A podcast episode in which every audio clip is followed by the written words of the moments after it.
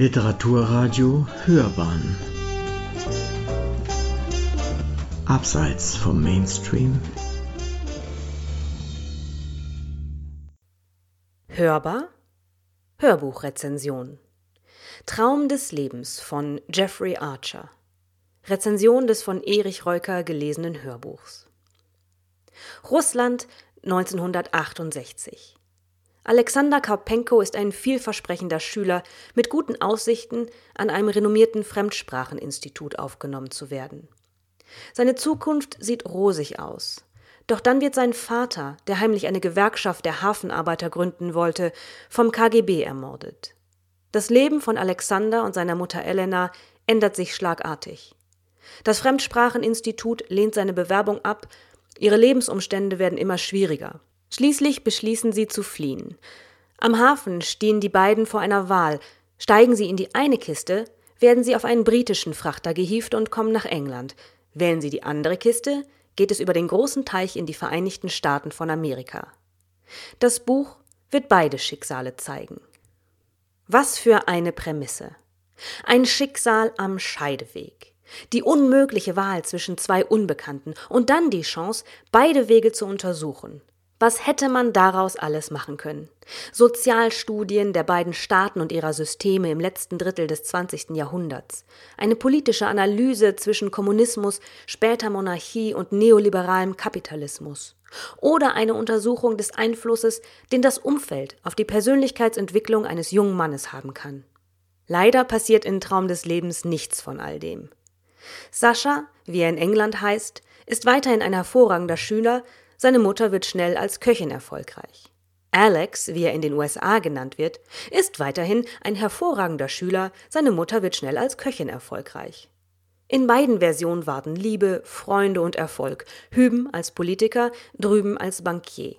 Ein From Rags to Riches Mythos, wie er klischeehafter nicht sein könnte. Dabei hilft auch nicht, dass die Geschichte erzählt wird wie auf dem Spinningrad.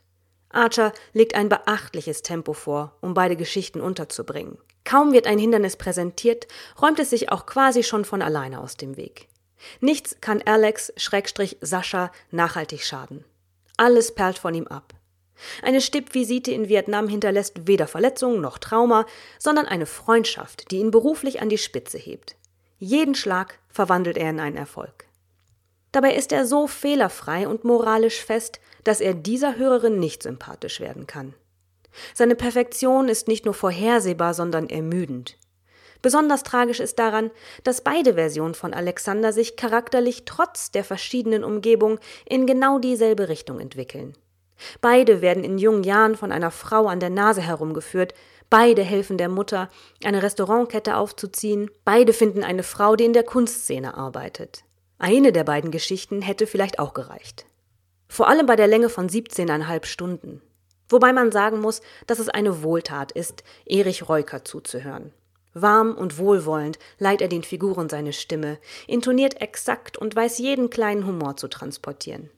Ein Beispiel. Wo sollen wir uns mit Kolja treffen? fragte er, und damit fiel die Verantwortung wieder in ihre Hände. Wir müssen in Richtung der beiden Kräne gehen, sagte sie und deutete auf das andere Ende des Docks. Aber du darfst deinem Onkel gegenüber unter keinen Umständen erwähnen, was gerade passiert ist, Alexander. Es ist besser, wenn er nichts davon erfährt. Denn solange alle davon überzeugt sind, dass er beim Fußballspiel war, gibt es keine Möglichkeit, ihn mit uns heute in Verbindung zu bringen. Während ihr Sohn sie in Richtung von Dock 3 führte, fühlten sich ihre Beine so schwach an, dass sie kaum einen Fuß vor den anderen setzen konnte.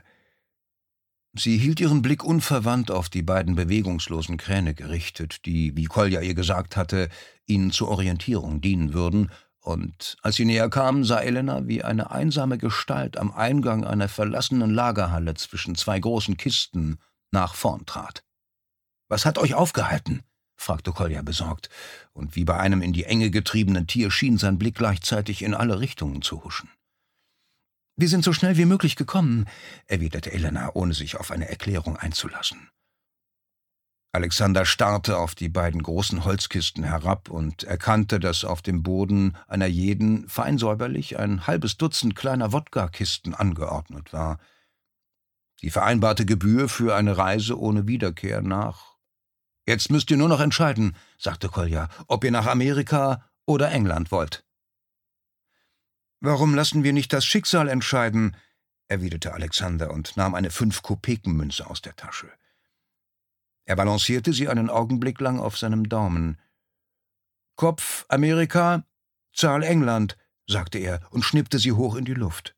Die Münze hüpfte über den Asphalt, bevor sie schließlich direkt vor seinen Füßen liegen blieb.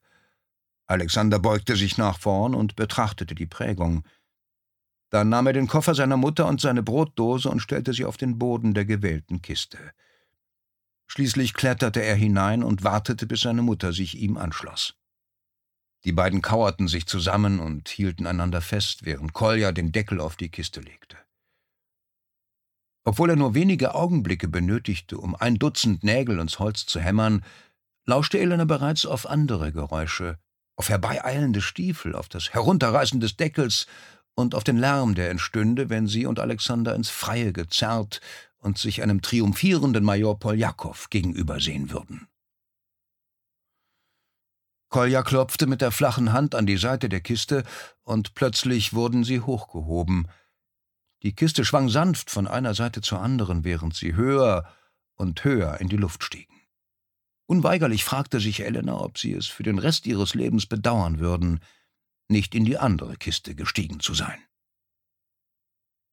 Traum des Lebens von Jeffrey Archer verpasst leider viele Chancen, die das eigene Konzept dem Roman eröffnet hätte.